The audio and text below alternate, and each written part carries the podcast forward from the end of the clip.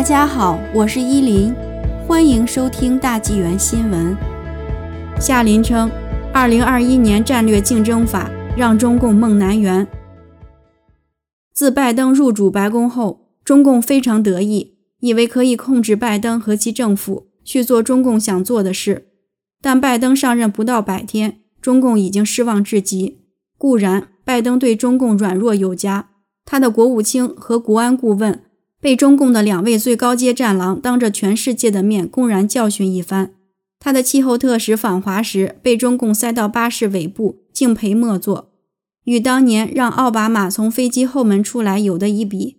但是，美国整体来说对中共的攻势比川普时代还要凌厉，却是中共没料到的。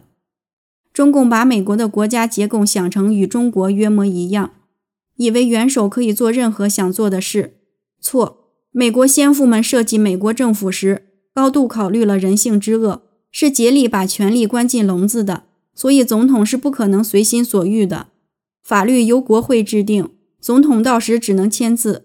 如总统不肯签字，国会再次投票，或三分之二多数通过也成法律。上届川普政府花了几年。苦口婆心提醒美国和世界，中共是头号强敌。加上 COVID-19 从武汉传到世界，世界现在还饱受其苦，而中共却不肯公布关键数据，让人调查病毒起源。所以，美国朝野和两党形成高度共识：中共被美国养大成饿狼一枚，现在已经杀进身来，不再动作的话，被蚕食指日可待。所以，美国国会动作频频。上个星期，美国参议院外交委员会高票通过了一个里程碑式的法案——二零二一年战略竞争法案。这个法案专门为中共度身定制，指出中共对政治、经济、外交、教育、文化和国际管理诸多方面的威胁和渗透，列出如何抵制中共渗透，如何反制中共。这是美国的跨党派共同制定对华战略方针的重大法案。被认为是美国两党在对华政策上一致走向加强对抗的里程碑式法案。由于这个法案由民主党和共和党紧密合作产生，所以在参议院外交委员会投票表决前，外交委员会主席民主党参议员梅嫩德斯和共和党最高排名参议员李施为此法案发表讲话。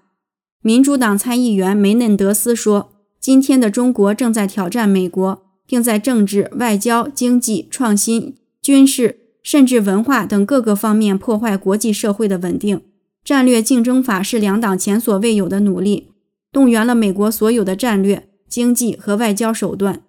共和党参议员李斯在发言中重点指出了如何应对中共通过渗透美国高等学府偷窃美国知识产权的措施。他指出，不许民选官员从中国共产党那里拿钱。因为这样，他们会为中共说话。同样，不允许高校从中共那里拿钱。他还举了一个例子：有一个人在一次演讲中吹捧中共，因为一家孔子学院给了他一千五百元。如果一千五百元可以买来一篇对中共的颂扬，那么百万资金对高校的注入又会发生什么情况？他还估计，这个法案在参议院外交委员会通过后，到了参议院。会拿到超过百分之六十的赞成票，所以美国对中共的大扫除即将开始，中共偷窃美国之梦很快就要变成噩梦了。